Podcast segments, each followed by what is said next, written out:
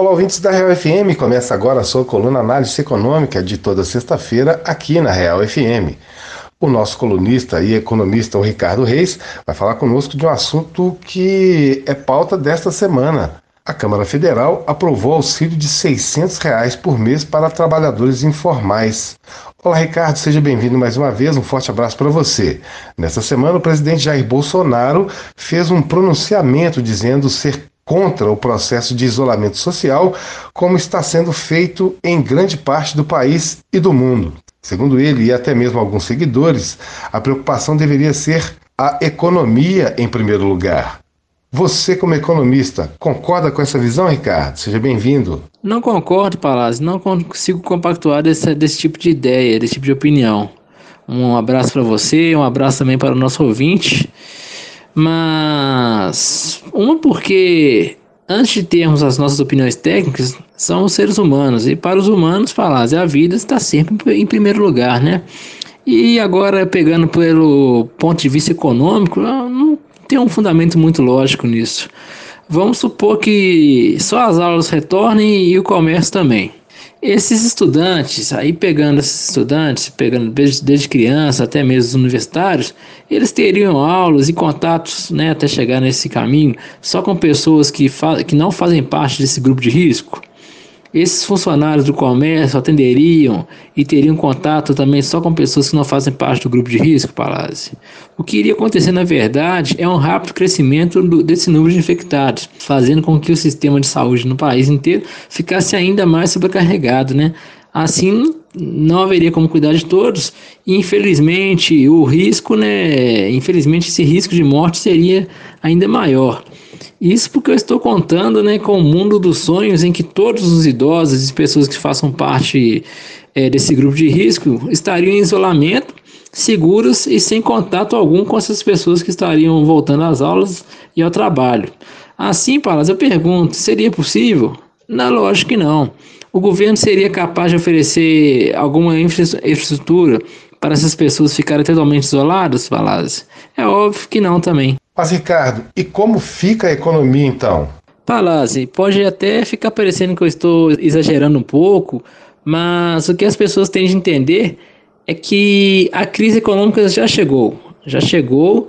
E, aliás, no caso do Brasil, a crise nem foi embora. A gente está vivendo há cinco anos em crise já.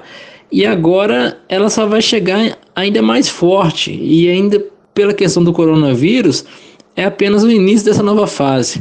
O adequado, tirando a economia, nesse momento é todos, falar, empresários, trabalhadores, é todos acatarem as, as sugestões da Organização Mundial da Saúde, esperarem esses, essas próximas semanas aí os resultados iniciais no campo da saúde. Pois, deixando claro, nesse momento, é, o que vem trabalhado no, em grande parte do, do planeta não é caso de dinheiro, e é caso de vida ou morte para milhões de pessoas. Ainda sem contar também que, mesmo que o comércio volte a funcionar agora, as vendas e demais negócios realizados não seriam capazes de tirar esses empresários da crise, Falazzi. Infelizmente, é de fato um momento de caos econômico daqueles que poucas vezes foram registrados na história do capitalismo. Então, tudo bem. Seguindo por essa lógica, o que poderia ser feito para que a economia fosse minimamente preservada? Aí sim, Palácio. É, é, é, esse ponto que apenas uma instituição tem sido tão criticada nos últimos tempos pode e será a única salvação para a economia, assim como foi historicamente em momentos como esse: o Estado, Palácio. É para isso que o Estado existe, ser o indutor da economia e o provedor do bem-estar social das pessoas.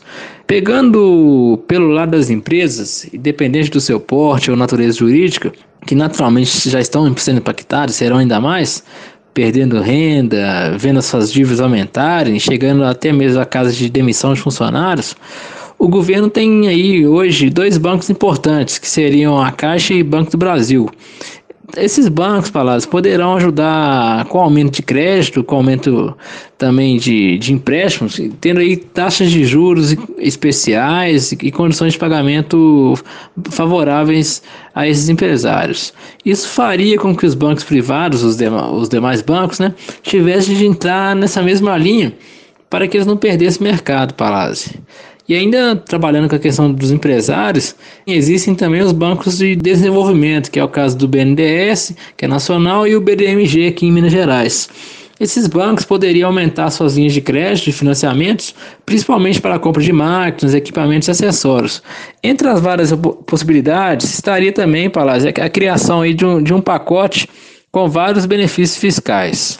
Agora, já para o lado dos trabalhadores, autônomos e demais impactados no país, a hora seria de fortalecer esse sistema de seguridade social do Brasil e um exemplo positivo disso foi até dado ontem em Brasília mesmo, ontem à noite, que foi a aprovação de um auxílio temporário né, para os trabalhadores informais, no valor de 600 reais por mês durante esse período da crise do coronavírus, chegando até 1.200 reais. Ok, Ricardo, mas todas essas medidas que você está cotando teriam um custo financeiro elevado para o país, certo? Certo, Palazzi. De fato, esse custo econômico será realmente alto para o país. Só que se o governo optar por um caminho no sentido oposto, tanto esse custo financeiro, né, econômico, será ainda maior, quanto também o social. Aí sim seria possível ver, como exemplo que a gente tem ouvido esses dias aí, o aumento da miséria e da fome aqui no Brasil. Obrigado por suas explicações, Ricardo Reis. Chegamos ao final da nossa coluna Análise Econômica, toda sexta-feira, e você pode acompanhar dentro do Jornal da Real, nas nossas redes sociais e também no nosso site como podcast. Você pode fazer sugestão de pauta, Ricardo, ligando para a gente no 3551-0412 ou mandando mensagem para jornalismoradioreal.gmail.com. Até a próxima sexta-feira com a nossa coluna Análise Econômica.